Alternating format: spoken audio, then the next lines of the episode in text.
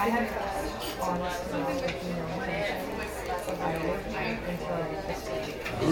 クバトロックボトムチャンネルチャーリーです。今日もタイトルコールはこの方々になります。サーベルタイガーの下山武則とアッシェイカの石原慎一郎。はいというわけで今日は DAW のお話になりますなんとスタジオ1、えー、僕がこの前ゲットした DAW スタジオ1なんですけどもこの前アップデートがあって0.1バージョンが上がりました。5.4となりました。でこのたった0.1のアップデートなんですけど今回は結構すごくてまず、えー、待望のなんと M1Mac に対応です。Apple シリコンネイティブ対応。やりましたね。ついに来ましたね。といってもまあ僕はですね M1Mac 持ってないので全然この恩恵には預かれないんですけどもまあこれでね、えー、次にもし Mac を買い替える時に気兼ねなく M1 をチョイスできると。これは大きいですね。ただここで一つ問題になるのはプラグインですね。特に Waves がですね全然対応してないのでそういったサードパーティーのプラグインを使う場合はですね注意が必要になります。もちろんこのスタジオ1に最初からついてくるプラグインはあの対応ということになりますね。そして、えー、まあ、目玉機能って言えるのかな、えー、プラグインの管理が少し変わってですねなんと音が、えー、通ってないプラグイン、まあ、いわゆるその仕事をしてないプラグインこれに関してはプラグインの処理を無効化することで CPU のパフォーマンスを向上させるとこういう機能が追加されました。でこれはまあ通常のプラグインだけじゃなくミックスエンジン FX ここで使うプラグインに関しても同じように動きます。これはね結構いいんじゃないですかね。やっぱね撮ってる時ってそんなにプラグイン刺さないと思うんですけどトラックダウン、えー、いわゆるまミックスをする時ってたくさんプラグインを使います。そうするとねどうしても PC、Mac の処理能力がねそっちに引っ張られちゃうのでできるだけ開けたいと。こういう場合にはですねいいんじゃないですか？ただし、えー、現在のところバーチャルインストゥルメントには対応しないということになります、えー、オーディオトラックに挿してるプラグインのみ、えー、これが適用されるということでしょうね。そして、えもう一つ複数フォーマットへの一括エクスポートができるようになりました。これはね大きいですよね。例えば手元に残すファイルは WAV ファイルにしたいと。だけど、えー、人に、えー、ちょっとこのラフミックスとかでね渡したい場合は MP3 でいいよっていう場合ね今までだと2回エクスポートしなきゃいけなかったんだけど複数フォーマットへの一括エクスポートができることによって、えー、1回の作業で、え複数、えファイルを作ることができると。しかもですねその書き出す時間はですね1つのフォーマットで書き出すのと変わらないっていうふうに書いてあるんですよねこれまだ試してないので実際どのぐらい実際本当に変わらないのかどうかは分かりません。なんですが多少変わったとしてもですねこれは楽ですよね。あとですねコードのリアルタイム表示オプションっていうのも追加されております。これもですね最近ね僕ねスタジオ1全然触ってないんですよ。うんなんだろう。えー、DTM をしてないというかね。せっかくゲットしたのに全然やってなくてですね。また始めなきゃなと思うんですけどまあもし再開したらですねこのコードのリアルタイム表示オプションこれもね、えチェックしたいと思っております。そして、えーもう一つプラグイン周りでですねプラグインマネージャーがアップデートされております。でこれ何が変わったかというと新たにバージョンの欄が追加されたと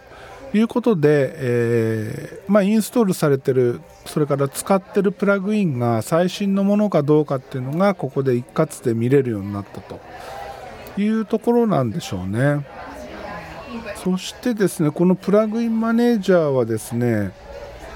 例えばスタジオ1起動時にスキャンで失敗したプラグインだったりセッションに気象をきたしたプラグイン。こういうものをプラグインマネージャー内のブロックリストに、えー移動されると。で、えーこのブロックリストそのものはですね手動でリセットしたりあとはプラグインを個別に削除したり。そういうこともできるようになっていると。これいいですよね。あのプラグインのその削除とかって結構面倒くさいっていうか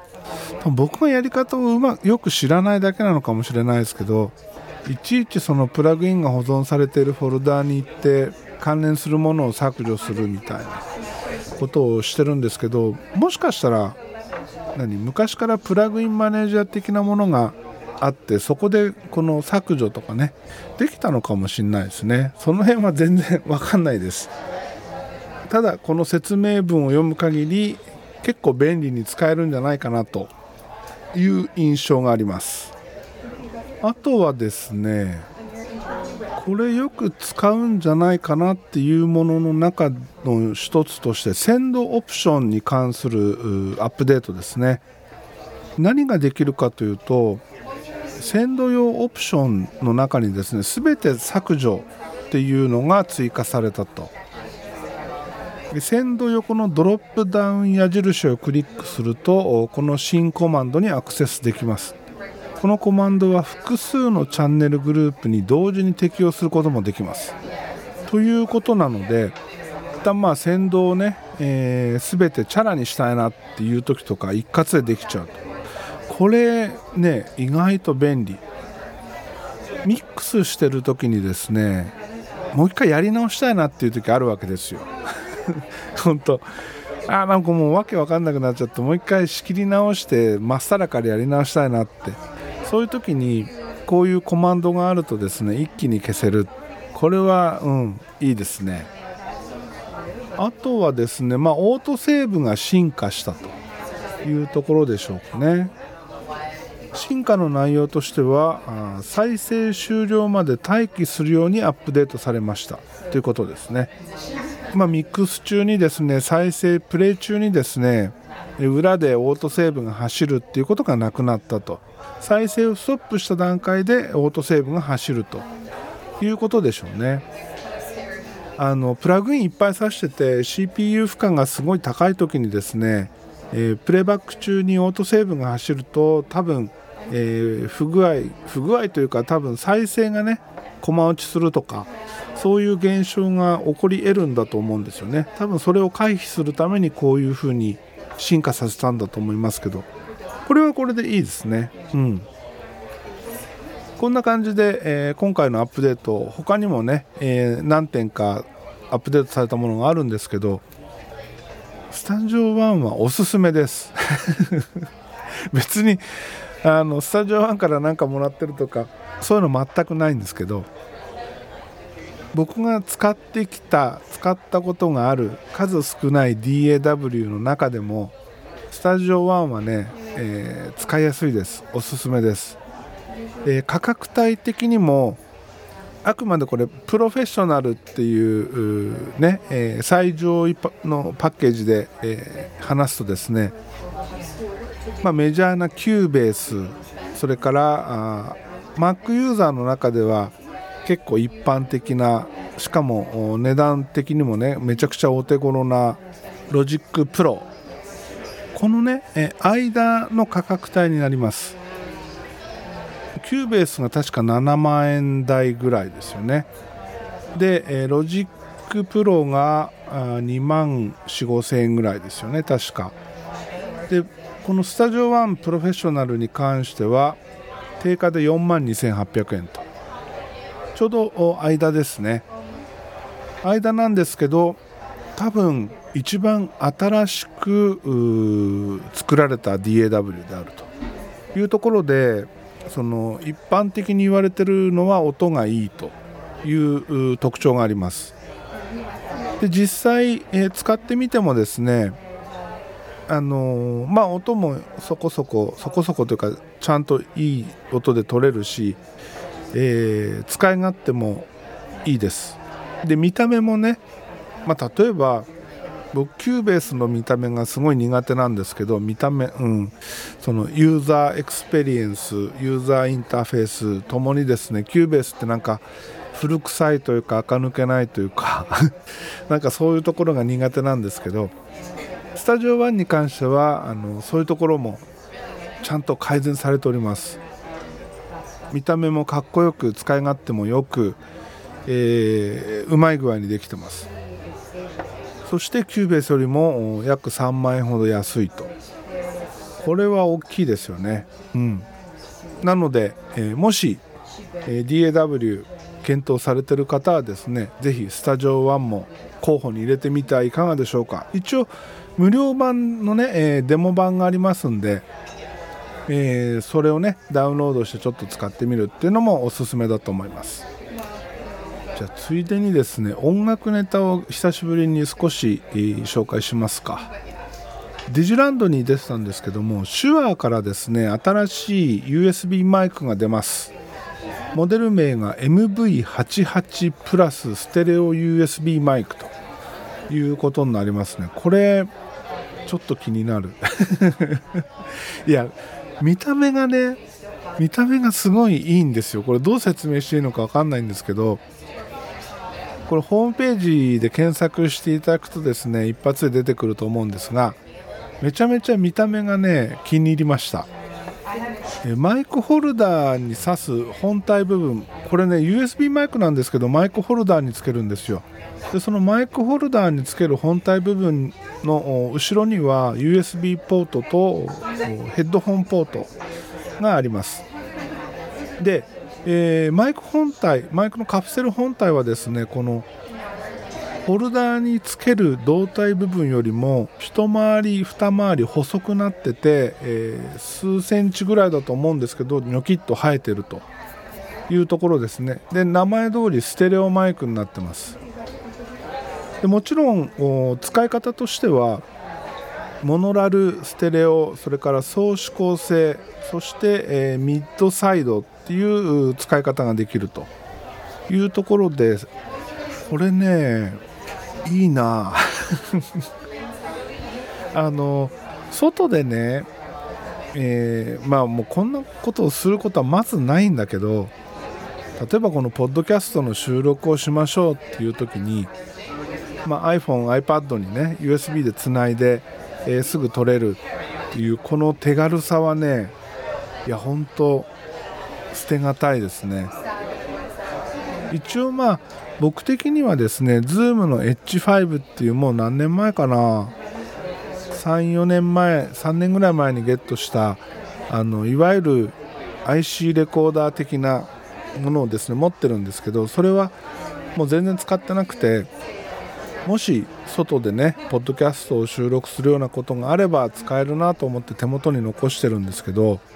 結局ね結構でかくて邪魔になって、えー、さらにスタンドを持ってかなきゃいけない。まあいわゆるカメラのミニ三脚でいいんですけどそれを別途持ってかないと置き場所に困るとその収録するにしてもね。そういうことを考えると邪魔だな結局使えないなっていうのがあるんですよね。だけどこの今回出た手話のね MV88 プラスステレオ USB マイク。この程度の大きさであればまあ、ミニ三脚にホルダーをつけたとしても H5 プラスミニ三脚で持ち歩くよりも全然小さく済むし、えー、さらに音的にもねどうなんだろう手話の方がなんか安心できるのかなと。まあそこは実際わかんないけどそういうのがあるんでねこれいいなと思って見てたんですよ。で一応ですねえー仕様としては iOS それから MacWindows どれでも使えます。でマイクそのものの仕様はですね周波数特性は 20Hz から 20kHz というところで、えービット振動は16ビットまたは24ビット。サンプリングレートは44.1または 48kHz もう十分ですよねこれでね。ほんと十分です。でまあ、えー専用のアプリを使っていろんなことができるんじゃないかな。そのモノラルで使うのかステレオで使うのか。あとはえっ、とですねリミッターとかコンプ EQ そういうものもねアプリ側で設定できるみたいですね。で、えー気になるお値段税込2万1600円。まあそこそこします。そこそこしますけどこのコンパクトさそして、えーいろんなプラットフォームで使える便利さ。いいですね。マジいいです。はい。あとはプラグインですね。これですねローランドから昔出てた SDD320 ディメンション D っていうねエフェクターがあったんですよ。それのそれをモデリングしたプラグインになります。Overloud というところが出してる Gem Mod っていうプラグインですね。これがですね今発売を記念して1日1000ライセンス限定で無料配布というところになってます。通常価格は99ユーロ、このねあのディメンション D って実機はね確かボタンが4つモード選択のボタンが4つだけだったと思うんですよ。このプラグインに関してはさらにね設定項目がえっと123456788つ追加されております。なのでより、えー細かな設定ができると。これね僕も落としたんですよ、えーディメンション D に関してはスタジオにもあったし実機をね知ってるというかであ懐かしいなと思って落としたんですけどこれなかなかね使えます。ちゃんと使えます。いやさすが、えー通常価格99ユーロ。そこそこの値段をね、えー設定されてるだけのことはあるなと。うん、これ、あのーもしディメンション D を知ってる方はですねあの懐かしさもあると思うんでぜひ あのダウンロードしてみたらいかがでしょうか。でねこのプラグインに関してはですね、えー設定項目の中にドライブっていう項目あるんですよ。これがいいね。これこれいいです。えー例えばギターなんかにかけてですねドライブでちょっと歪ませてやると。そうするとね結構いい感じになってくれたんですよね。なんだろう実機のギターにかけるよりもギター音源あの特に DAW についてくるギター音源ってあんまりいい音しないじゃないですか。ギターらしくないというか。でそれにねこいつでちょっと歪ませてやって、えーさらに別のね歪み系のプラグインなんかも使ってあげるとですねそこそこいい感じで あのギターっぽくなりました。はい。今日はそんなもんで終わりですね。というわけで今日もエンディング曲はヘルボイスヘルギターから「焼酎野郎」でお別れとなります。ではまた次回です。